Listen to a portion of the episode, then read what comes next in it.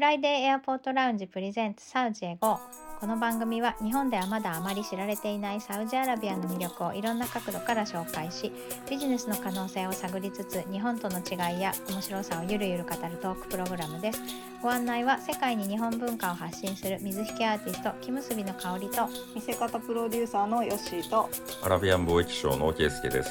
よろしくお願いします。ろしくお願いしお願まいします少し前になるんですけども6月12日まで開催されていたサウジインターナショナルハンドクラフトウィークっていうのが、えー、とリアドの外れの辺りになるんですかね。ちょっと開催されていたということで、えー、とこれ定期開催なんですよね。確かね、えー、とサウジへ GO の中でも去年少しお話ししたんじゃないかなと思って。えっ、とエピソードいくつかだったかちょっと掘ってくるの忘れたのでいつ頃 お話ししたかちょっとあやふやなんですけども、えー、と同じような時期に確か去年も、あのー少しピックアップしたような気がするんですけども、えー、とそうですね。どんなイベントかっていうのを、えー、と掘り下げながら、えー、と手工芸ですね。クラフトについてのお話を今日はしたいなと思います。けいすけさんお願いします。はい、とそのまあリアドフロントっていうところなんで、まあ、行われたみたいなんですけど、このリアドフロントっていうのはですね、結構そのリアドの中心部にあって仕事とか遊び食事買い物とか、空間をそう共有する方法を再考する特別な都市だというふうに書かれてますね。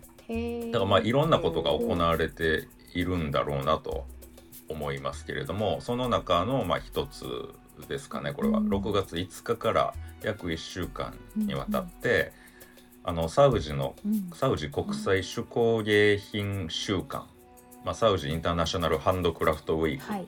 まあ、そのままなんですけれども、はい、が開催されましたという内容です。はい。でまああの手工芸のねやつなんでどういうものがまあ展示されていたのかと言いますと金属織物はい。でヤシ。これは多分あの夏目ヤシのことですね。木を使ったはい。そうか。そういったあの製品。で比較革ですね。あとはあの木や陶器うん。の手工芸品。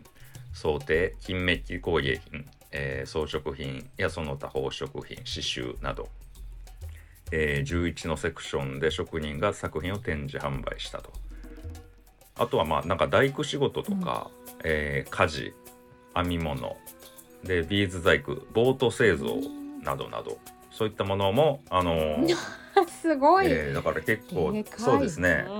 あの幅広い手工芸ってなんかこうちっちゃいイメージがありましたけどボート製造っていうとそこそこのサイズなんじゃないかなとうんうんうん。思いますが、そういったものも、うん、そうですよね。多分あれですよね日本でいうと宮大工仕事みたいなことかなって聞いてて思って、そう確かに日本独特だし伝統的な建築方法だから、うん確かに含まれる気持ちがわかるなって 思そいうました。ですね。えーじゃあそれがドーンって置いてあるってことですか？そうそうそうそう。紙棚とかさ、はいあ ああいうやつとか小さめのやつとかだったらあるのかななんて思ったりして。そうですよね。うん。あのサウジプレスエージェンシーのね、記事にも写真が載ってて、うんうん。はい。うんはい。なんか結構でかいその壁みたいなやつ木彫りのいろんなその装飾品。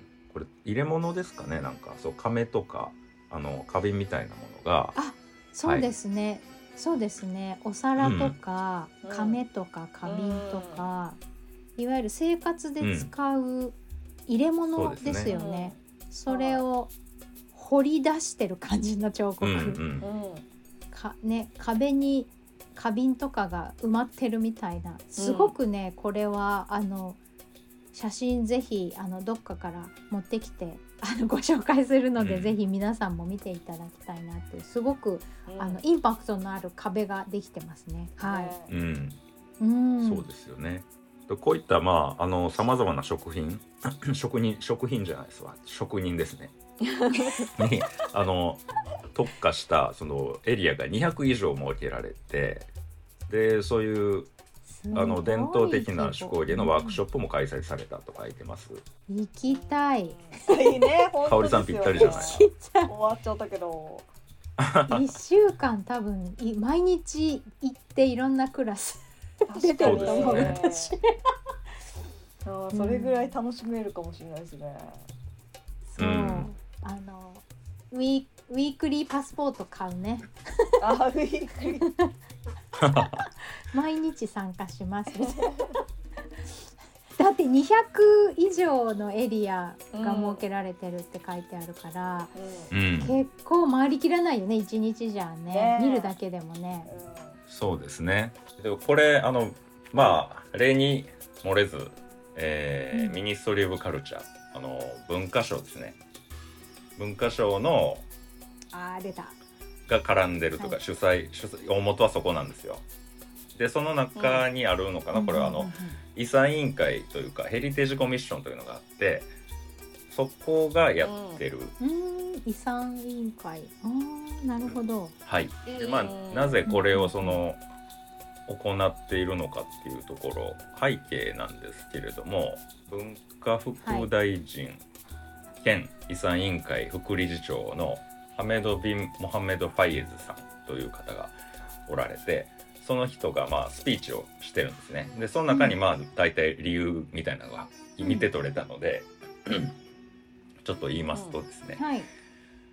あのこの手工芸品というのが、まあ、創造的な芸術作品であってその工芸品でもあるというこういったものにあのスポットを当ててそのサウジの王国の豊かな遺産を紹介し工芸技術や創作を受け入れるためのまあプラットフォームとなるこういったその、えー工芸週間というイベントは非常に重要であるというふうにその重重要性を強調したみたいです。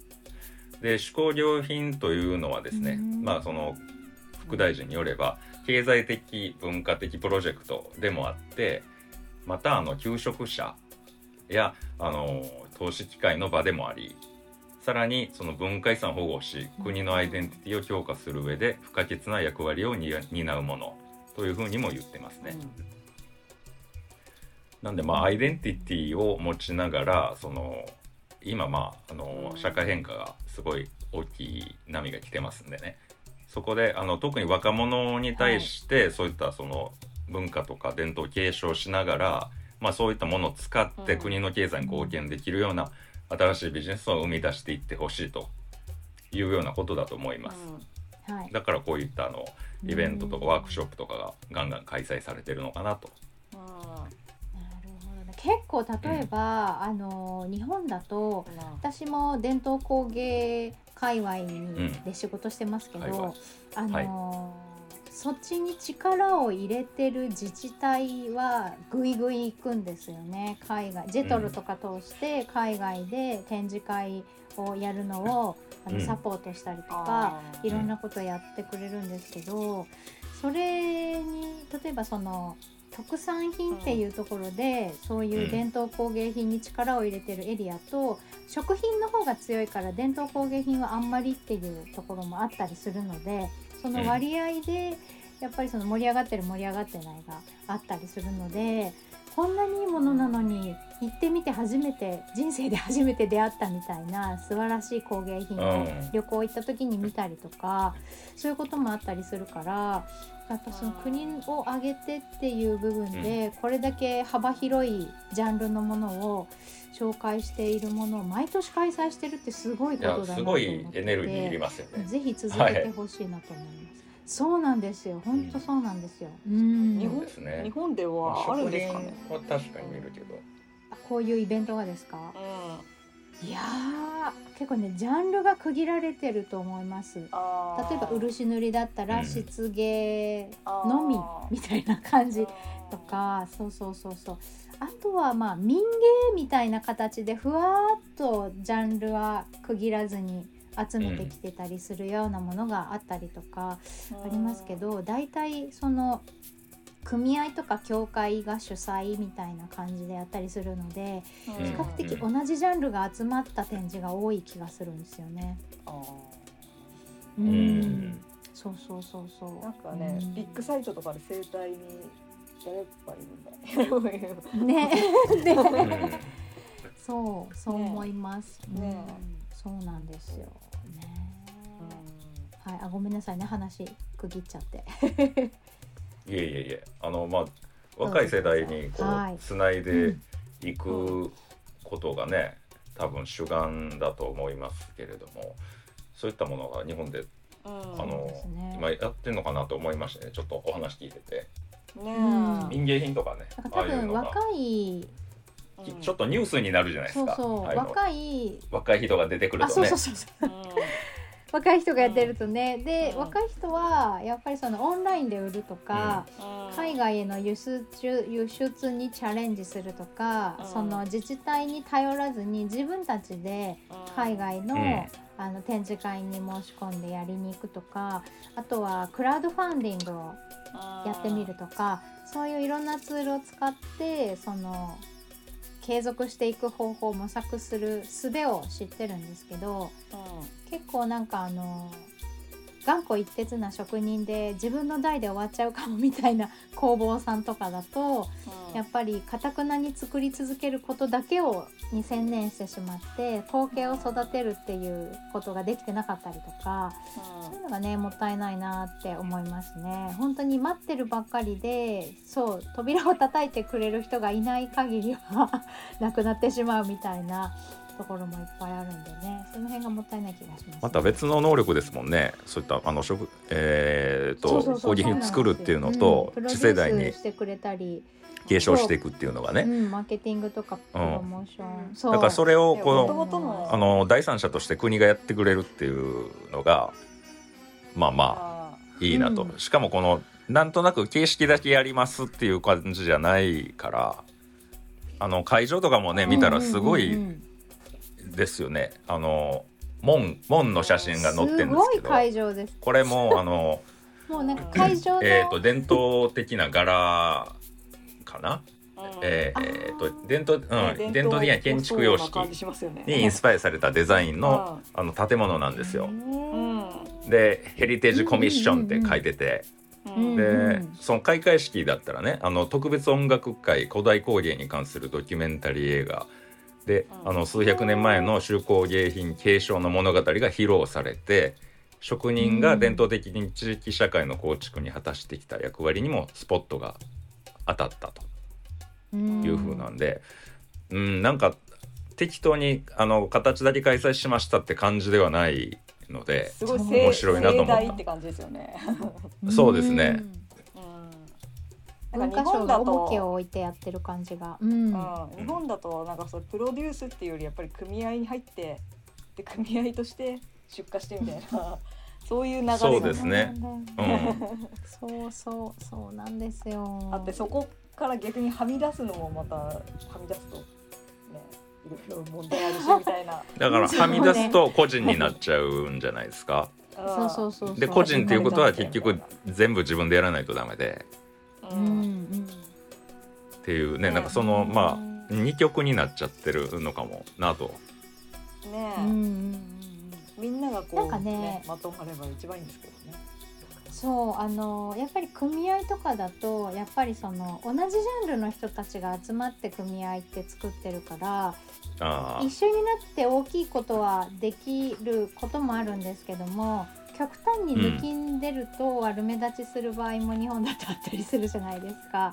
で、はい。私が知ってる団体は、えー、と同じジャンルのじゃではなくって独立してやってる伝統工芸品を作ってる職人さんの女性のグループとかもあったりしてうん。で、うん。ちょっとあのどういう人たちが集まってるかちょっと忘れちゃったんですけど例えばあの根付けを彫っている彫刻をする人がいたりあの漆芸漆塗りをやってる人がいたり切子やってる人がいたりみたいな感じで全然違うジャンルの人たちがうん。いわゆるそのあと10人なら10人でそのままパッケージとして海外に紹介できるみたいな私たちが集まれば職人展がすぐに開催できますみたいな感じでプロモーションしたりうん。いろんなところでイベントされてる人がいて、まあわ、あの年配の方ではないのでその辺はフレキシブルにあのフットワーク軽くイベントとかを開催されてたのであこういう形だったらお互いにも触発になるし、うん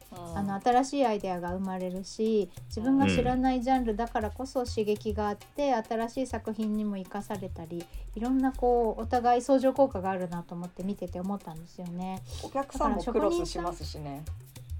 あそうそうそうそうそうなんですよね。ね。うん本当に。うん。だから同じジャンルだとずっと同じ業界にいる人たちってどうしても 考え方が凝り固まってしまうから全然違うジャンルの人たち同士が集まってやるっていうのがすごく新しいしあのこう続いていく形としていいなっていうふうにね思ってね見てました。こういう環境、環境づくりうん。がそうですねいい環境を整えてくれてる感じしますねこうん。こういうところもね国で一本でいけるっていうのはやっぱ強いところですよね。れそうそうですね。そうねそうね。でもなんか日本が政府主導でやるとそれこそクールジャパンみたいなことになったりするから。うん。あまあそうですね。ね。うん。そう。だから民間だからこそ動けるフットワークの軽さとか、うん。あの大胆なことができるとかそういうことがあったりもするので、日本の場合は政府主導でやるのがいいとは限らないなっていうのはうんそうですね良くも悪くもって感じですね。うん国の仕組みがが違いますからね。そうそうだと思う。うんえなんか私一個疑問なんですけど、サウジってやっぱ、はい。歴史的には100年未満の割と新しい国じゃないですか。うんああの建国はい建国で言えば、まあその建国以前からずっとあったのでその近代国家として成立したのがまあそそのぐらいの期間だっていうだけなので、うん。アラビア半島の歴史ってだいぶ長いですからね。そうですね、うん。脈々と受け継がれて受け継がれてはい。でででまあ現在そのサウジっていう国の中にあるとうんうん。いうことですね、だからもうサウジのものとしてやってるっていうことだと思います、うん。なるほど。そうあのーえっことねこのクラフト手工芸品に関するもので、まあ、サウジの手工芸品って言っても、ね、どういったものがあるのかなと僕も思ってたんですけれど結構ねその女性の経済的な社会参画につながっていたんじゃないかなと思うんですよ。えーというのがそのクウェートでですねこれまあ2012年に、うん。えーとうん。あのアリワリーアルワリード・ビンタラール王子っていうサウジの王子がいましてその人のまあうん財団のですねアメーラ王女という方がクウェートでサウジのその伝統工芸品の展示会を行ったんですね。うん。でそのサウジにファイサリア女性慈善協会っていうのがあるんですけどここはまあ女性のその経済的エンパワーメント、えー地位向上っていうか、そういうところをあの権利獲得したいということ。を、まあ、2012年なんでまだあの、えーオープンになる前ですね、そうそう。うんうんだその時から一応そういう動きはあのあったんはあったんですけれども。でそういう女性が作ったやつをねあの、えーだ工芸品っていうのがそういう女性とか家族が職業を訓練してその製品を売ることで経済的に活動ができると。うんいうことなんですけど、まあ、外でなかなかその働くことがままならなかったのでうん。うん家でそういうのを作ったり、はい、手先の器用なあの我々もその刺繍系の商品商品とかってすっごい売れてるの知ってるのであっちで,、うん。うん、で女性がね伝統的にやっぱりそういったものに関わってきたんだなっていうのが分かりますね。こういうのをやってるっていうことから、なるほどね。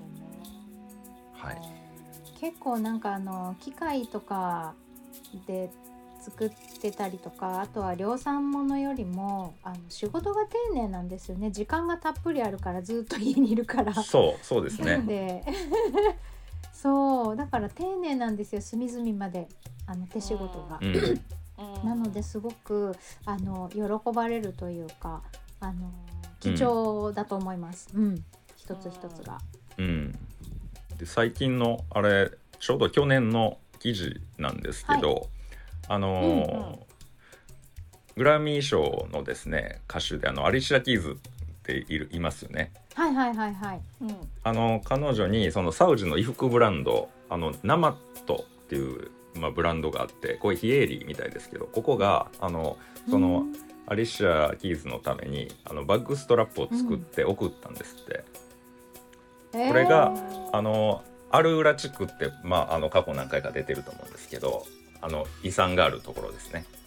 世界遺産がね、うんうんそこのまあウーマンズウーマンっていうイベント多分女性の地位向上に関連したイベントだと思うんですけど、そこであの、うん。アリシャ・キーズに贈られたでこれはですね。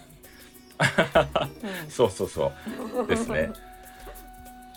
このストラップなそのバッグストラップみたいなんですけど、えーサウジのそのアルウラ地区の伝統的模様と、えーアリシャ・キーズのヒット曲「 Girl on Fire」を象徴するシンボルからインスピレーションを得ましたと。あそのデザイナーさんが言ってるんですけどね、はい、伝統的模様アルウラの白いそうなんだ。でも非営利なんですねそのブランドね。ナマットっていうブランドは。うんヒエリって書いてましたねうんどうやって運営してるんだろうと思って。いやーどうなんでしょう、ねうん。ねえ。家入りの服飾ブランド。ねしかも22年だから去年だもんね。そうですね。うん。でも嬉しいでしょうね送られたらやっぱりね。こうやって自分の曲のね、うん。うん。うん。素敵。結構ね刺繍がしかしあのーリンクをね圭介さんに送ってもらったのでちょっとチェックしたんですけども、ムービーをアリシアが撮ってこんなのもらいましたみたいなので見せてたんですけど、すごく刺繍がしっかり入った太めのあのバッグをハンギングするストラップで素うんうん敵でした。音楽のあの音符とかもついてますね。柄に。あついてた。うん。そう可愛かった。でこのナマットっていうところのあのんインスタがあるんですけど、そのアイコンがね、うえーナマットってまあこれあのアラビア語で書いてるんですけどうん。ちょうど五線譜みたいな感じになってるんですよ。すごいこれもデザイン的に可愛いなと思いまして。へえ。アラビア文字とねあのうんうんうん。五線譜をこう合体させたようなそうそう。ね音楽にちょっと興味ある方かもわかんないね。うん、インスタで探してシェアしていきたいと思いまはいす。ね、せっかくなので。ね、なんかやっぱりあのーこうなんていうんですかね、その新しいものがどんどんどんどん入ってきて、こんなものが入ってきましたよっていうご紹介をね、よくあの皆さんにご紹介してるんですけど、サウジ英語では。うんこういうものもやっぱり並行して自分たちの文化をあの誇りを持って伝えるイベントを力を入れてやっていくっていうのは多分どこの国でも大事なことだと思うんですよね。そうですね。やっぱアイデンティティの部分とすごいつながってるので、うん、なんかみんなしますね。こう日本人としても。うんうんうんうん。自分たちのやつってこう、まあ、どんなものが似てる自分たちの国だったらどうなんだろうっていうことをやっぱ考えますんで、うん。こういうことを言ってると。そうですよね。考えるやっぱりその温故知新であの古いものは全く知らずに自分たちが生きている時代のものだけの知識の中から新しいものを生み出していくってすごく限界があってうん。やっぱり自分たちの民族をよく知ってこそ新しいあのものを生み出せるって私個人は思っていて。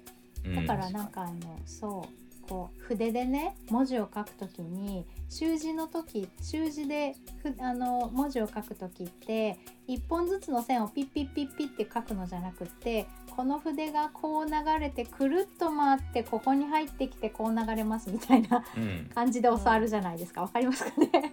はい、そうだから入りと出が流れになってることを教えてもらうじゃないですか習字って。それと同じでどこが元でどこから入ってきてるからこの線はこっちに行くっていう流れが見えてないと難しい気がするんですよね、うん新しいものを生み出していくっていう行為自体が。そうですね。うん、そうそうそうそう。だからだからこういうイベントは若い人ほど行ってほしいなと思います。若い人が見るからこそ新しいものを生み出していけると思うので、古いものを知るって大事だなって思いますね。そうですね。やっぱ習字と同じでこう見えてる部分と見えてない部分。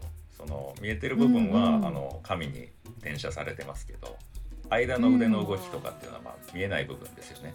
パッとは。そうですよね。そこがどういうふうに動いてたのかっていうのをまあ知るっていうのがうんこういったあの催しのまあ意義のようにそうで感じますすね。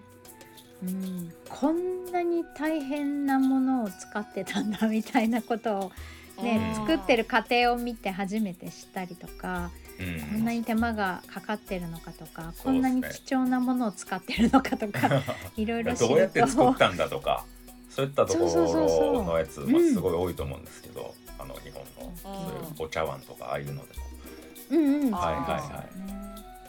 ハンドメイドマーケットみたいなので販売をしている人のお話を、まあ、ツイッターとかでチラチラ見てるとすごく一生懸命作ったんだけど高っって言って 高いって言ってなんか吐き捨てるように言っていなくなっちゃうお客さんもいるとかって書いてあって。だからやっぱりその作家の人がどのぐらいの時間をかけて思いを込めて作ったかが汲み取れない人ってやっぱそうなっちゃうと思うんですよね。だからやっぱり心豊かなこう物の見方ができなくなっちゃったりするのでその作ってる人や材料やどこから来てるかっていうことに思いを馳せることができなくなるとやっぱりその豊かな文化にはなっていかないなっていうのは思ってます。うんうん、ねえ。はいなんかあの私ばかり話しちゃっていろいろと今日はご紹介いただいたんですけども、えー、とこのハン、えー、とイベントですね。サウジインターナショナルハンドクラフトウィーク、えーはい。サウジ国際手工芸品週間っていうのは、えー結構ねいろんなところで取り上げられていたので、えーいろいろとまた、えーインスタやツイッターなどでもね記事ご紹介していきたいと思いますので、あのー作品なんかねいろいろ実際に見てもらう方が分かりやすいかなと思うので、えーまたご覧ください。サウジエゴではインスタグラムとツイッターどちらもアカウントがあります。F アンダーバー A アンダーバーラウンジまたはハッシュタグサウジエゴで検索してください。番組へのご意見ご感想その他何でもメッセージをお待ちしています。メールアドレスはフライデー .a.lounge friday.a.lounge.gmail.com です。またはインスタやツイッターの DM からお気軽にお寄せください。それでは今週はこの辺でありがとうございました。ありがとうございましたありがとうございました